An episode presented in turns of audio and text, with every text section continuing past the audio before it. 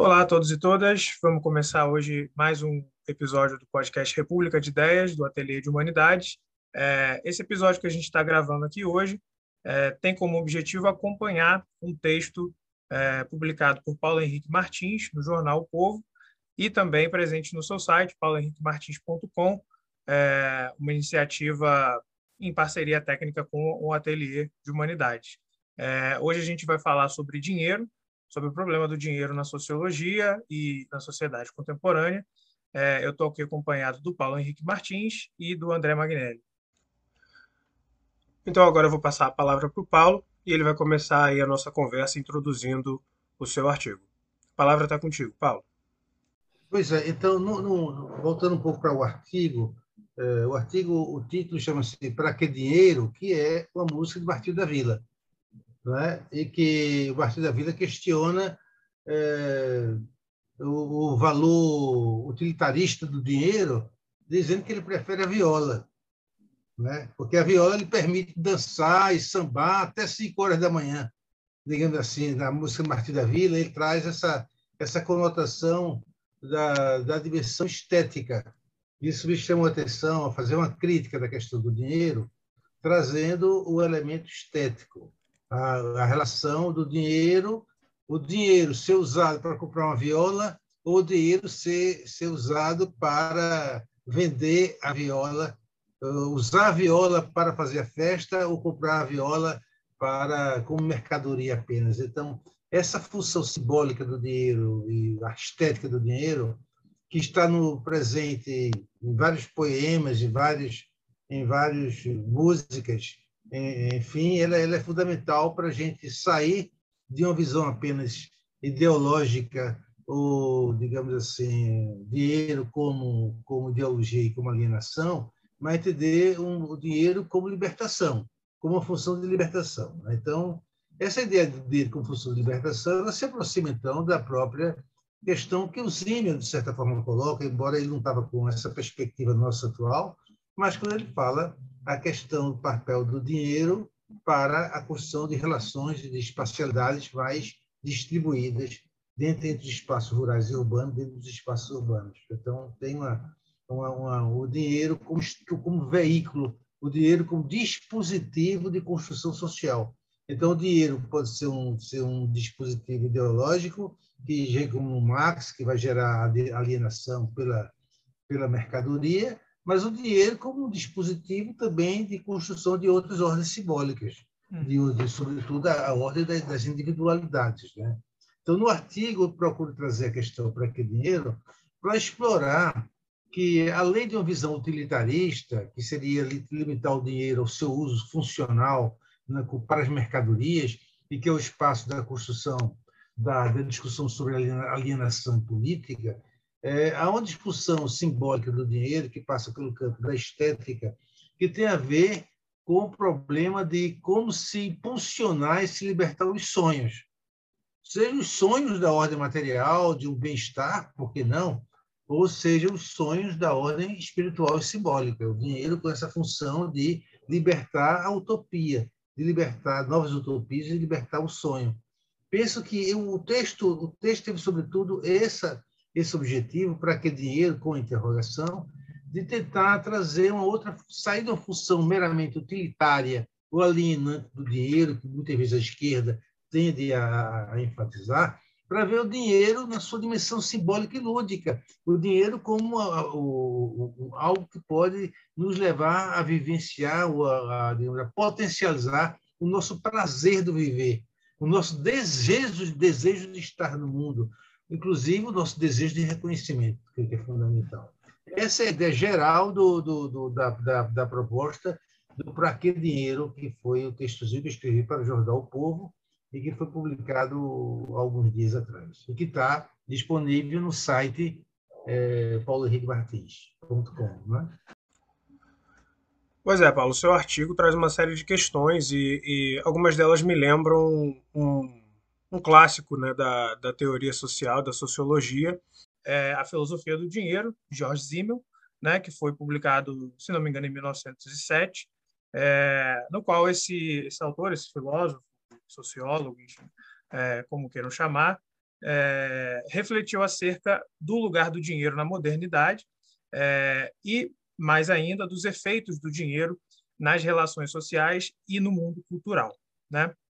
É, alguns problemas que são levantados aí na filosofia do dinheiro são o efeito de despersonalização e anonimidade que o dinheiro traz, né, ao, de certa forma, desenraizar e dessubstancializar as relações sociais, e também a sua é, capacidade de estender cadeias de trocas é, é, simbólicas e materiais. Né? Se antes a troca em sociedades agrárias tradicionais era mais é, é, atada ao espaço imediato de interação face a face, com o dinheiro, né, as trocas comerciais e simbólicas podem se expandir para um território um pouco maior. Né? E nisso aí também a gente tem o papel do Estado como, digamos assim, um fiel da balança, como o, o ente capaz de conferir esse poder simbólico né, e legal ao dinheiro. É, então, estou levantando a bola aí, Paulo Henrique e André, podem continuar a gente conversando. É, eu acho que o artigo do Paulo ele coloca é, questões centrais sobre o dinheiro para além da diabolização do dinheiro, né? Mais as ambivalências que o dinheiro tem na vida moderna e contemporânea. Antes da gente chutar um pouco, Paulo falar sobre a, a visão dele sobre o dinheiro, que está exposto no artigo para o Povo, né, artigo publicado no jornal O Povo, muito, bem, bem pequeno, bem curto, que é bem acessível. Eu convido vocês a, a conhecer lá.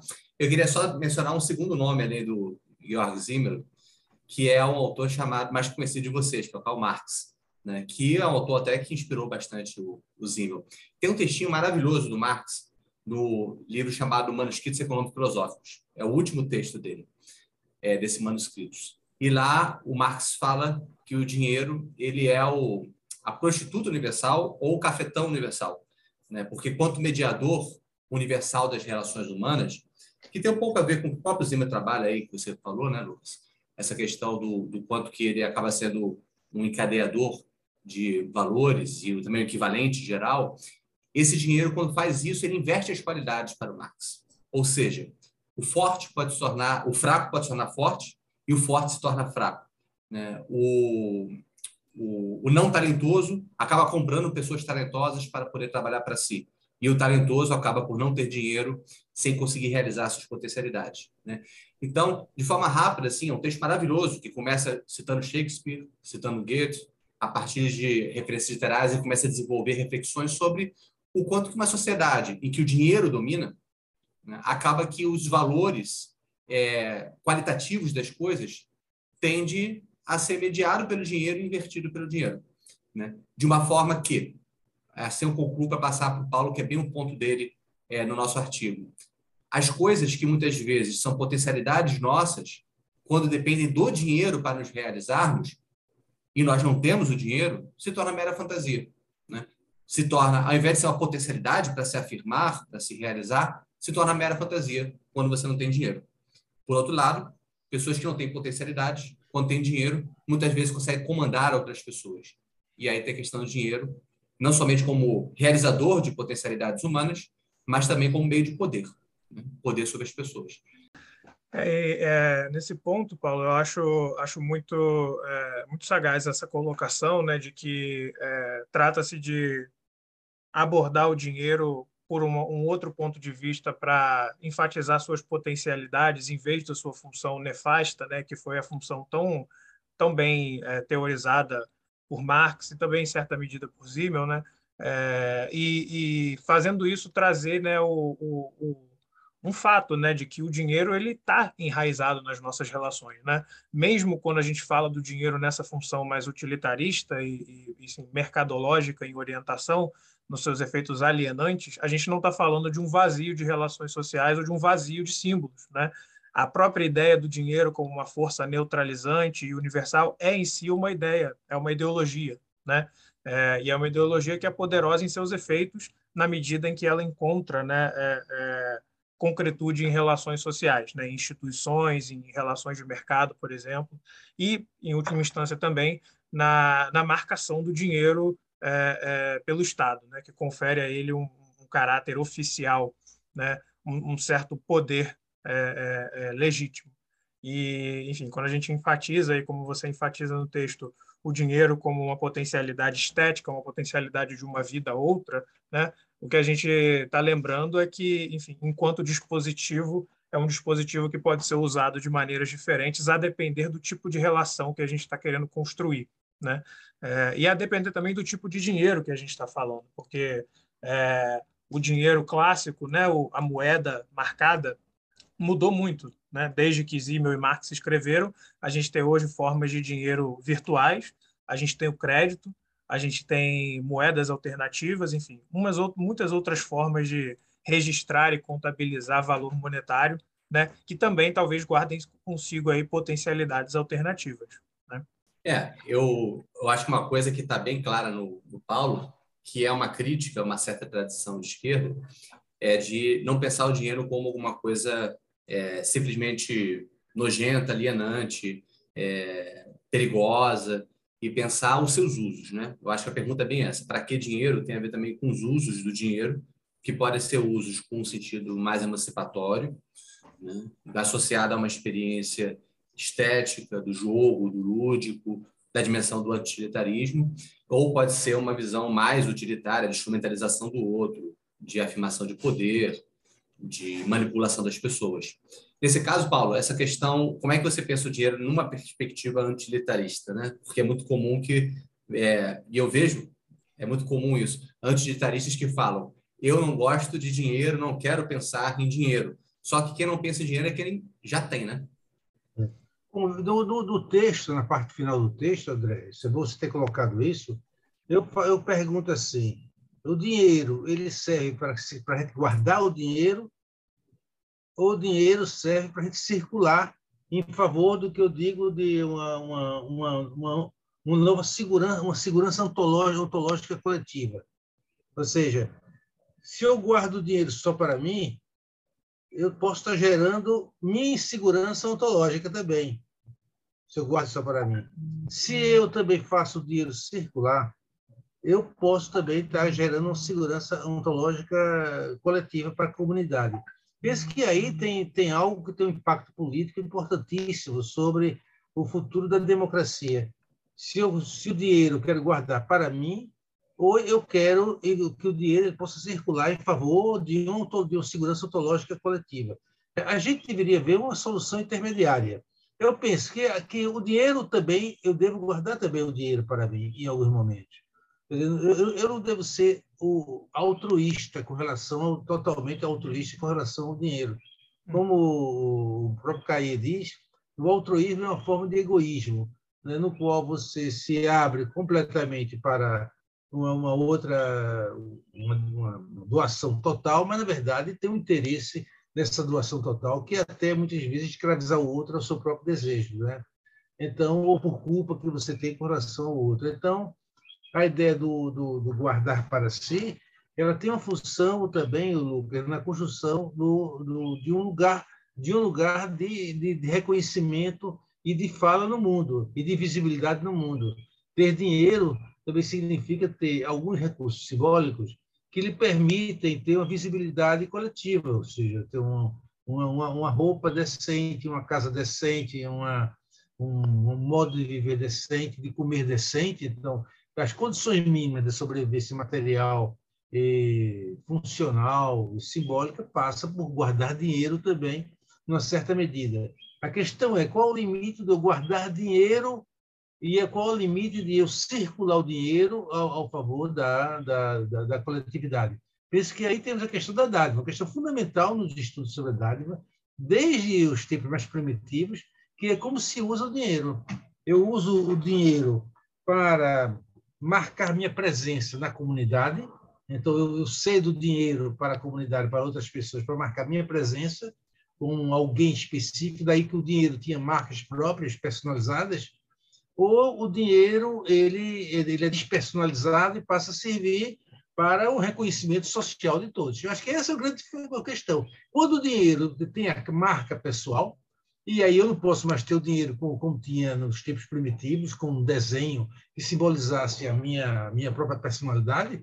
mas eu posso guardar o dinheiro através de algumas formas de representação. Eu posso comprar um livro, eu posso publicar um livro, eu posso fazer uma viagem, eu posso comprar um computador, eu posso, enfim, montar um site, e a gente, com isso, você tem uma certa visibilidade dentro do sistema social. Seria uma forma de guardar dinheiro, mas não é uma forma de guardar dinheiro de uma forma egoística, é uma forma de guardar o dinheiro de uma forma solidária também. Ou então você, esse dinheiro ele pode circular, mas aí ele perde sua, ele vai perder ao sacrifício. Quando você circula o dinheiro, você deixa de guardar, ao sacrifício de que você vai promover de alguma maneira a visibilidade e o reconhecimento do outro, ou seja, uma certa socialização dos modos de reconhecimento social e coletivos, e do qual você é sacrificado de alguma forma com sua capacidade de congregar ou de, de monopolizar o poder gerado pelo dinheiro, para você diversificar o poder a nível de outras pessoas. Que eu estou falando isso no ambiente familiar, a forma como os pais lidam com o dinheiro com relação à educação dos filhos,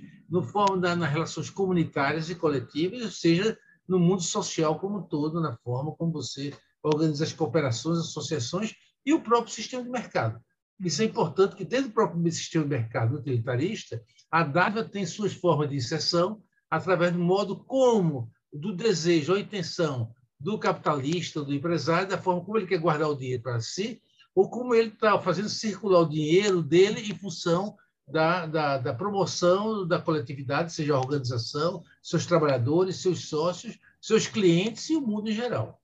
Não. Aí, André, eu, quando eu vejo aí essa, essa, como a dádiva está inserida organicamente, se você pensa o dinheiro não como uma estrutura imóvel, estática, você pensar o dinheiro como estrutura dinâmica, necessariamente a dádiva obriga você a pensar sobre. Você vai guardar o dinheiro, como diria Godelier, que muitas sociedades guardavam a dádiva, guardavam o bem para não doar o bem, porque é uma segurança ontológica, pessoal, diria Godelier. Mas às vezes você pode se libertar dessa, dessa insegurança ontológica e você favorecer a segurança ontológica coletiva. Então eu vejo que dentro do sistema, é isso, o Godimut tem alguma coisa sobre isso, mas tem uns estudos sobre organizacionalidade e organização, como é que você vai é, libertar pelo, pelo dinheiro uma dádiva de solidariedade na organização. É, é e nesse, né, essa, dicotomia, não dicotomia, né, mas essa dualidade guardar e circular, ela também se repete, né, se a gente pensar a nível macro, né, é, quando a gente tem momentos em que a gente experimenta, experimenta algo como uma crise econômica, né, e, e de, de repente governos de orientação um pouco mais é, neoliberal ou conservadora apostam na ideia de que devemos reter o dinheiro, devemos conter os gastos, né? porque circular o dinheiro, fazê-lo circular, seria é, é, algo como um desastre, né? porque tem pouco, então precisamos guardar. E como esse guardar tem efeitos né, nocivos, prejudiciais na vida de grande parte da população. Né? É, quando encontraram uma, uma, uma postura de, de não, vamos fazer circular o dinheiro para fazer circular as trocas e fazer circular as relações econômicas, né, que sempre são também simbólicas e afetivas, né, é, é porque está aí né, realmente o problema né, dessa ideia da ideologia do dinheiro como algo absolutamente nefasto e nocivo, né, é que esconde a, a própria manobra ideológica é, é, utilitarista, né, de que não há valores, né, de que não há sentimentos e de que não há relações, que de fato há, né, há sentimentos, há desejo e há relações mesmo na esfera mais mercadológica possível, né, digamos assim. É... Você tá, Lucas, você está trazendo uma coisa interessante, que é a lógica bancária é a lógica do guardar e do tomar. Uhum. Então, você é, é não, não soltar o dinheiro, porque é a questão da segurança bancária, é. a segurança ontológica dos bancos, não soltar o dinheiro. Então, você tem a SPEC, vocês têm o, os tetos de gastos, para você não soltar o dinheiro uhum só que você leva isso a uma injustiça social e uma, um é. desequilíbrio social enorme, porque você teria que soltar o dinheiro para as pessoas se empoderarem e poderem ter uhum. vontade de viver, de trabalhar, de também guardar dinheiro uhum. e fazer circular dinheiro. Foi bem lembrado aí que eu a tua observação com relação à política atual do, do uhum. neoliberalismo, do guardar e tomar dinheiro, uhum. como se isso resolvesse a questão da, da, do equilíbrio sistêmico da sociedade. Pelo uhum. contrário, isso, isso, aumenta o desequilíbrio sistêmico, dado o sentimento de morte que uhum. passa, as pessoas passam a ser tomadas na precariedade, ou seja, da falta de dinheiro. É, deixa, deixa, deixa eu colocar uma sementezinha aqui de, de discórdia aqui na história. Hum. É, eu acho que primeiro uma, concordo, concordo, depois uma semente de discórdia. A concórdia é que eu lembro, obviamente, do Cal Polanyi, onde as políticas da perspectiva é, que hoje chamamos de neoliberal, elas tratam o dinheiro como mera mercadoria, né? E tudo aquilo que Paulo está desenvolvendo é exatamente mostrar que o dinheiro ele é um, um meio da sociedade, está enraizado na sociedade. Né? Então ele tá, corresponde a uma função simbólica, uma função social. E as políticas que são pró mercado autorregulado e o dinheiro apenas como um meio de troca para o mercado, elas fazem diversas medidas sistemáticas, políticas sistemáticas de desenraizamento da moeda em relação à sociedade. Né? Então, é nisso que o dinheiro se torna nefasto. Quando, por exemplo, o mercado mundializado, o capitalismo financeirizado, ele vai desenraizando as instituições, as trocas, as práticas econômicas, desterritorializando, em função de uma troca de dinheiro é, para livre circulação do capital para além das fronteiras, das relações comunitárias. Então, você tem uma, uma, uma colonização efetiva né, da, da, das economias territorializadas, território nacional, território regional, local, em função de, uma, de, um, de um dinheiro abstrato que, por meio até de instrumentos políticos, se torna a forma predominante de construção e de destruição das relações sociais. Né? Isso é a semente de concórdia com vocês. A discórdia é quando eu penso o, o Cristóvão Buarque, numa live que a gente fez sobre converismo, ele falou um ponto que era o seguinte: é levar a sério a ideia de austeridade. Né? E eu acho que não, é, é, eu, coloco a questão da discórdia, mas no sentido, eu acho que é porque o sentido é outro. Então, vai acabar é, cooperando para a gente pensar um pouquinho. Ele fala que a austeridade, é, em relação aos gastos, em relação a, a, a, a, forma como você usa o dinheiro e, e as coisas, diz respeito também ao respeito ao bem público. Né? Porque também existe, da mesma forma que a gente tem a concepção de ver dinheiro como uma coisa ruim no campo da, da esquerda, também é comum também a ideia de que políticas desenvolvimentistas keynesianas são a solução para tudo, né? E aí acaba não se pensando um pouco essa ética do uso do bem público, além de ser simplesmente jogar dinheiro na economia para fazer o crescimento econômico a todo custo, entendeu? Então acho que tem alguma coisa aí na discussão sobre austeridade ou sobre o bom uso da moeda, o bom uso do dinheiro de uma forma não keynesiana que possa ser bem diferente da visão neoliberal, da austeridade, que é arroxo né, e, e, prejuízo da população é, em benefício do, da, das finanças, e que, e que não cai também no, na, na visão perdulária. Gaste o que gastar, o importante é o crescimento do PIB. Eu acho que aí você toca numa questão, né, do, do bom, quando eu digo, né, de fazer circular, né, é, é, esse fazer circular ele é sempre qualificado, né? É, evidentemente, o, o, o uma, qualquer tipo de, de, iniciativa que envolva dinheiro e valorização monetária, circulação, circulação monetária que não qualifique né, o que isso significa, pode ser igualmente prejudicial, tanto prejudicial quanto uma política de contenção. Por exemplo, é, é, a gente tem uma série de políticas neoliberais que, na verdade, se baseiam no gasto, no gasto com alguns grupos. Né? É, no caso da crise de 2008, que teve nos Estados Unidos, é, qual foi a solução do governo? Foi uma injeção de recursos no sistema bancário. Né? Então, o dinheiro circulou, só que ele circulou a partir de onde e para quem? Né? Essa é a questão. É como essa circulação se dá, não que ela se deu ou não, porque de uma forma ou outra vai circular. O dinheiro vai circular porque as trocas afetivas, simbólicas, materiais vão continuar acontecendo. Né? A questão é por onde e como. Né? É, daí é importante né, fazer essa diferenciação das potencialidades destrutivas e criativas né, do, do dinheiro como um meio simbólico de troca, né? porque no final das contas é isso que ele é. Bom, quando o André falou dessa questão, ele foi bem a crítica ao problema do, do, do, do keynesianismo.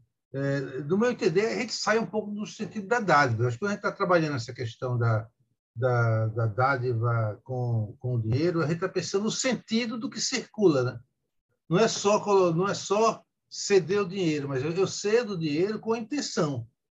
Qual é a minha intenção quando eu cedo o dinheiro? Eu cedo, pode ser eu cedo dinheiro para promover o outro, para garantir a sobrevivência eh, psicológica, material do outro, ou eu, eu cedo dinheiro simplesmente porque é, eu perverti o sentido do dinheiro, do dispêndio. Você perverteu o sentido do dispêndio. Você, você aprendeu a tomar o dinheiro de uma forma tão especulativa e tão fácil que você também despende o dinheiro, que o dinheiro não tem um significado, um significado pedagógico na sua prática de vida. O dinheiro, pelo contrário, tem um sentido destrutivo.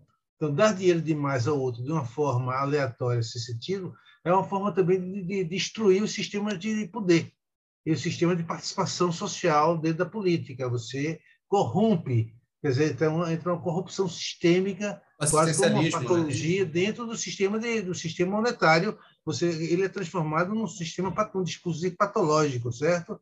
Então, é bom você ter trazido isso, porque traz essa questão de quando o dinheiro deixa de ser uma dádiva, no sentido que ele tem um sentido com relação ao outro, ou quando ele passa a ser apenas um dispositivo patológico voltado para a autodestruição social.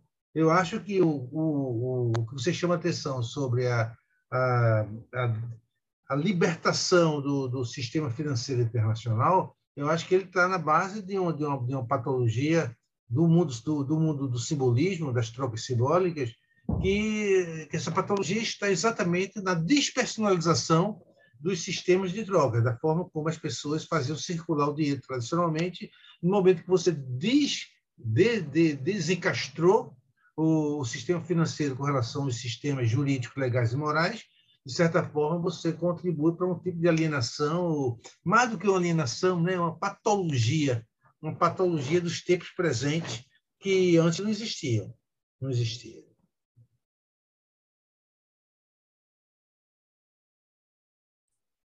Hum. Acho que a gente pode ir encaminhando então para os nossos pensamentos finais, né? Para as nossas conclusões.